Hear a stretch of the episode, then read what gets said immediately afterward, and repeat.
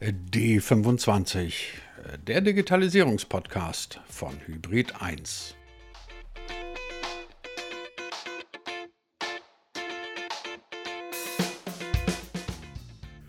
so spannend, so interessant und vor allem natürlich so kreativ, wie der Beruf des Journalisten auch sein mag, es gibt halt einfach leider immer noch Dinge, die sind bei der Content-Erstellung, sagen wir mal vorsichtig, Routine. Andere würden sagen, immer das Gleiche, langweilig, muss das sein, wie auch immer. Es gibt diese Dinge und das kann man leider nicht ändern. Wäre es da nicht ein Traum, wenn es künstliche Intelligenzen, Maschinen oder was auch immer gäbe, die sagen, oh, pass auf, das alles, was dich nervt, dieses kreative Zeug, das machen wir für dich künftig. Und nein, ich meine damit jetzt nicht das automatisierte Schreiben von ein paar Sportmeldungen, dass es sowas gibt. Das wissen wir schon lange.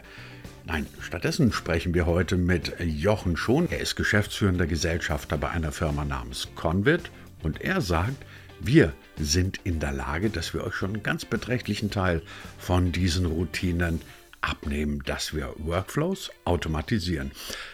Was das bedeutet, wie das konkret geht und ob jetzt goldene Zeiten für Journalisten und andere Content Creator, wie man neudeutsch so schön sagt, ob also jetzt goldene, wunderbare Zeiten anbrechen, das besprechen wir jetzt gleich mit Jochen Schon, handgemacht in dieser neuen Folge von D25, dem Digitalisierungspodcast von Hybrid 1.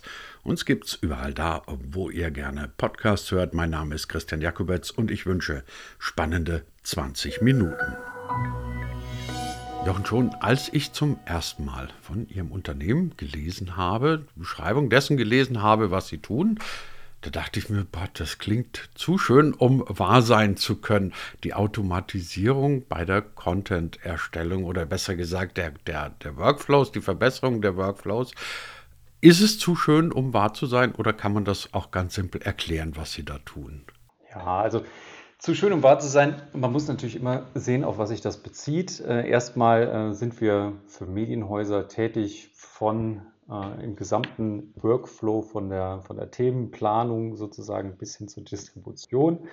Und da gibt es natürlich viel zu tun und ähm, Automatisierung ist jetzt äh, da nicht angedacht, sozusagen den kompletten Weg von vorne bis hinten zu automatisieren, alle Menschen einzusparen. Darum geht es nicht. Es geht darum, die einzelnen Schritte, die man auf diesem Weg begeht.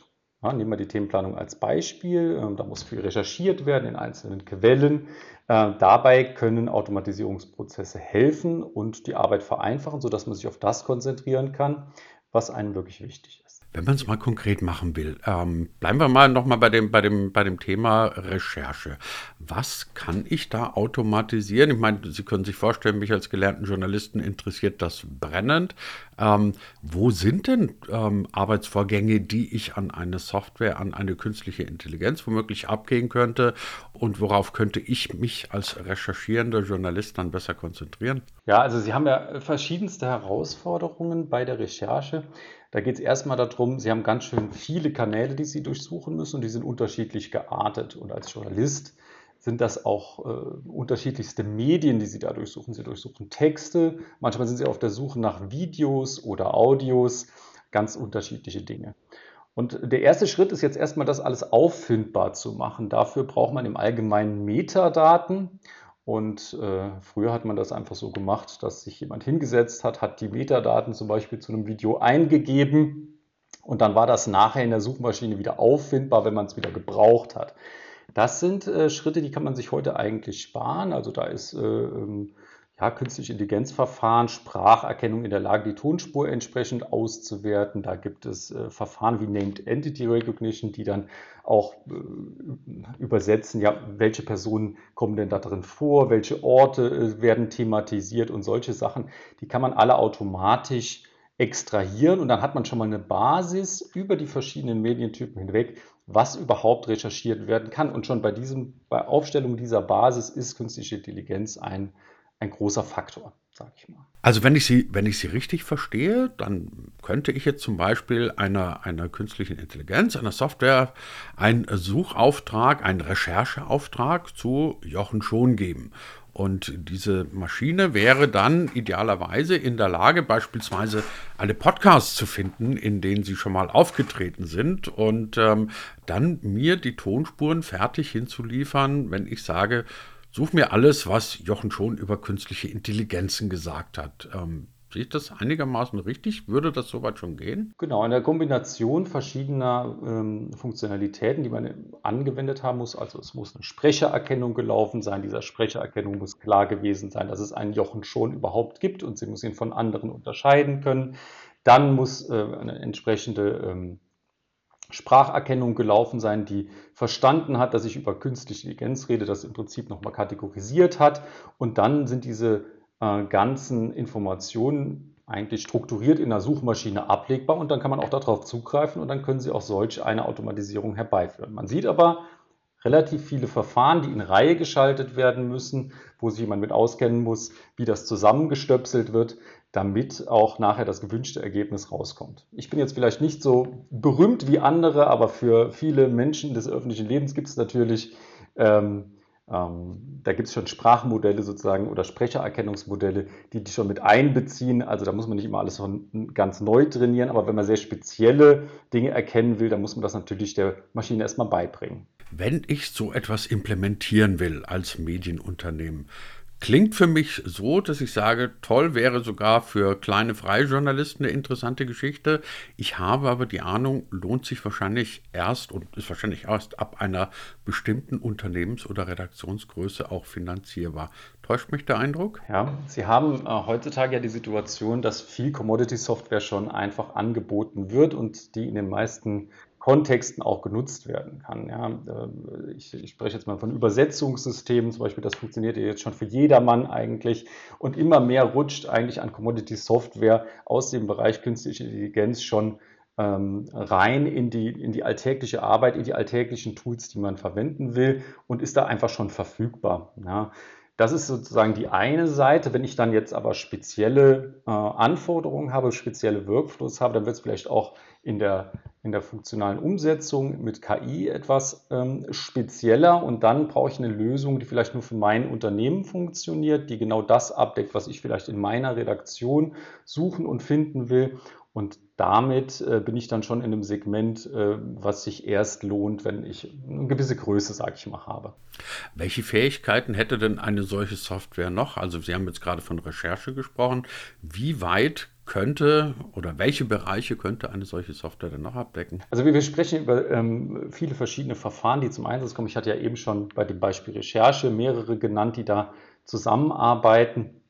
Das geht natürlich, wenn man jetzt weiterdenkt, ich habe jetzt die Recherche abgeschlossen, ich habe mein Thema aufbereitet, ich füge Metadaten automatisch über solche Verfahren hinzu, dann komme ich vielleicht auch irgendwann an den Punkt ähm, und, und will dann äh, ein, ein journalistisches Produkt generieren. Und da können wir ja jetzt auch schon relativ viele Beispiele, wo das wirklich gut funktioniert, das in großen Teilen zu automatisieren. Ja, da sprechen wir immer noch von Beispielen, die sagen wir mal, sehr strukturierte Daten äh, voraussetzen. Ich nenne jetzt mal ähm, Wetterberichte, Fußballspiele, die äh, kommentiert werden wollen, Börsennachrichten. Ich habe schon mal gehört, dass Bloomberg, äh, Bloomberg ähm, 30 Prozent seiner Meldungen vollkommen automatisiert hat.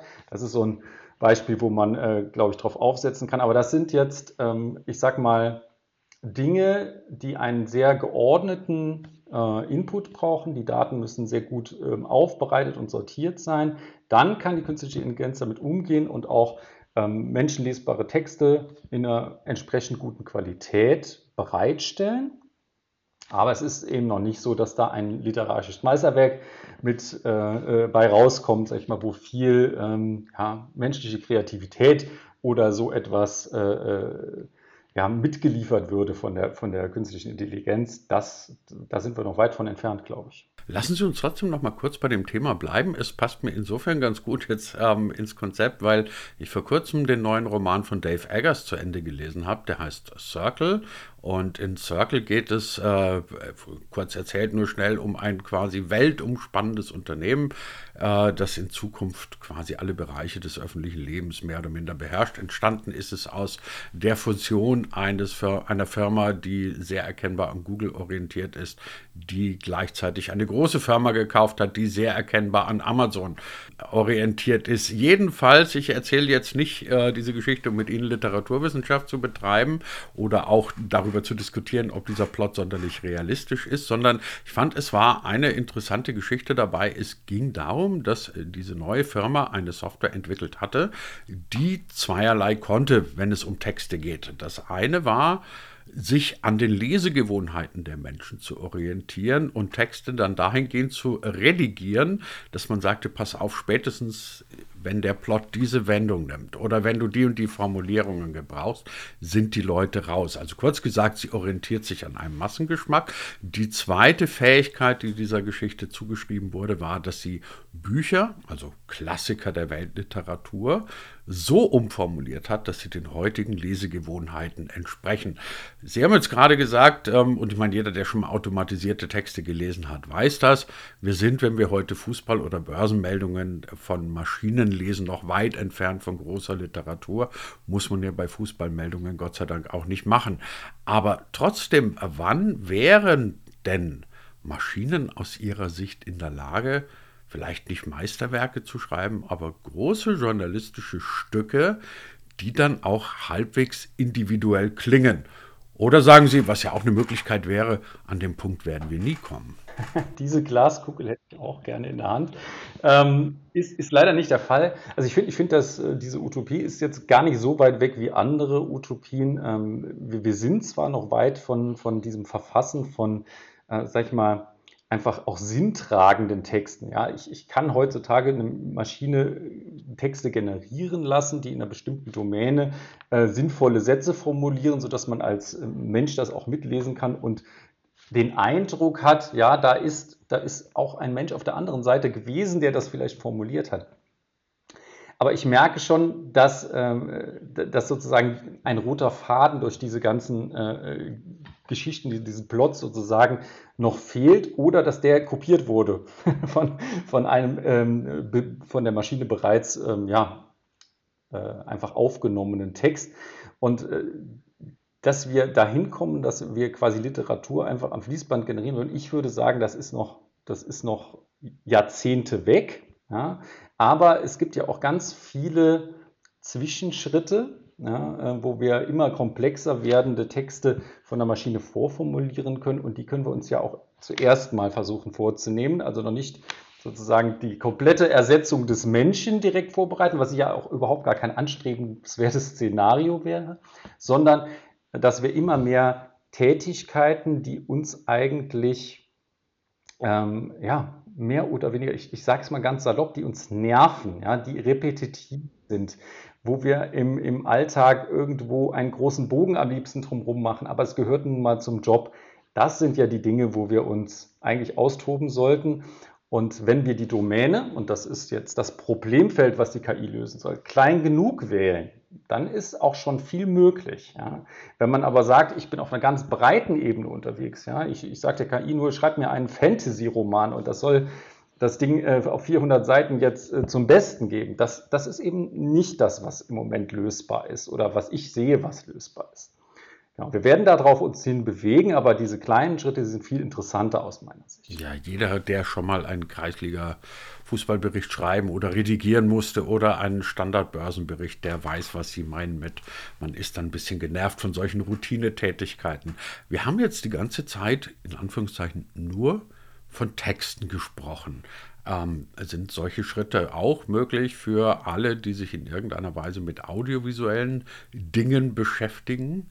Also ist es zum Beispiel vorstellbar, dass eine KI irgendwann mal, sagen wir mal, die Verkehrsmeldungen oder das Wetter im Radio vorliest? Ja, also es gibt, es gibt ja schon dafür auch, auch Beispiele von den äh, ja, ähm, virtuellen Anchormans, äh, gab es in China, ist schon etwas länger her, fast schon das in, in, in China oder Südkorea, ich weiß nicht mal genau, wo es lief, ähm, da der erste Anchorman an den Start gegangen ist, ähm, Sprachsynthese die sogar, ähm, sagen wir mal, adapt, adaptiert werden kann auf ähm, reale Moderatoren, die das mal vorgesprochen haben. Und dann zukünftige Texte werden von der, von der KI dann übernommen. Das gibt es auch schon und das läuft auch ziemlich gut. Ähm, das sind Dinge, die, glaube ich, gar keine große Utopie mehr sind. Aber das ist auch, sage ich mal, wenn man die Definition von künstlicher Intelligenz hernimmt, für mich ähm, ja nur in Teilen irgendwie die Abbildung von irgendeinem kognitiven Fähigkeit eines Menschen. Da gibt es einen vorgegebenen Text und im Prinzip ist das das Wunderwerk an der Stelle, dass die Lippenbewegungen zu dem, zu dem Text, der da gesprochen werden und die Sprachsynthese dann richtig funktioniert. Aber kognitive Fähigkeiten in dem Sinne, wie es von einem Menschen ist, kann ich ja in diesen Avatar dann gar nicht rein projizieren. Von daher, da sind wir eigentlich schon. Also wenn man das wollte, könnte man das machen. Ähm, die Frage ist, ob das äh, nicht ein bisschen die Individualität rausnimmt und damit auch die Attraktivität der Nachrichten, die man dann so übermitteln will. Glauben Sie, dass wir so eine Mischung als, als sagen wir, die, die, der alte Begriff der Mensch-Maschine öfter erleben werden? Sie haben gerade Avatare angesprochen und ich muss immer daran denken, dass es jetzt äh, auch ABBA-Konzerte gibt, bei denen ABBA irgendwie als Avatare, also in dem Fall wirklich Avatare durch die Gegend laufen und im Hintergrund spielt eine reale Band. Ich zuck immer ein bisschen zurück, ob ich mir sowas anschauen soll, weil ich mir denke, aber eigentlich sehe ich doch nur eine Computersimulation. Glauben Sie, dass wir das noch öfter erleben werden, auch im Bereich Medien, dass so Mensch und Maschine zusammenwachsen? Ja, es ist eine relativ breite Frage. Ich meine, alles, was möglich ist, wird auch passieren, sage ich mal. Das, wird auch passieren irgendwann. Ist, äh, genau, äh, wenn man sich nicht da grundsätzlich ethisch gegen entscheidet, aber da, ich meine jetzt mal im Entertainment-Bereich, im, im, im, Nachrichtenbereich sehe ich da jetzt auch keinen großen Faktor, dass man das irgendwie komplett unterlassen sollte. Ähm, es ist es hat ja auch einen ein Charme des Neuen, ja, deswegen wird es ausprobiert werden und immer mehr kommen und dann wird man irgendwann darüber entscheiden, ob das, sag ich mal, ähm, die Bedürfnisse des Publikums auch trifft.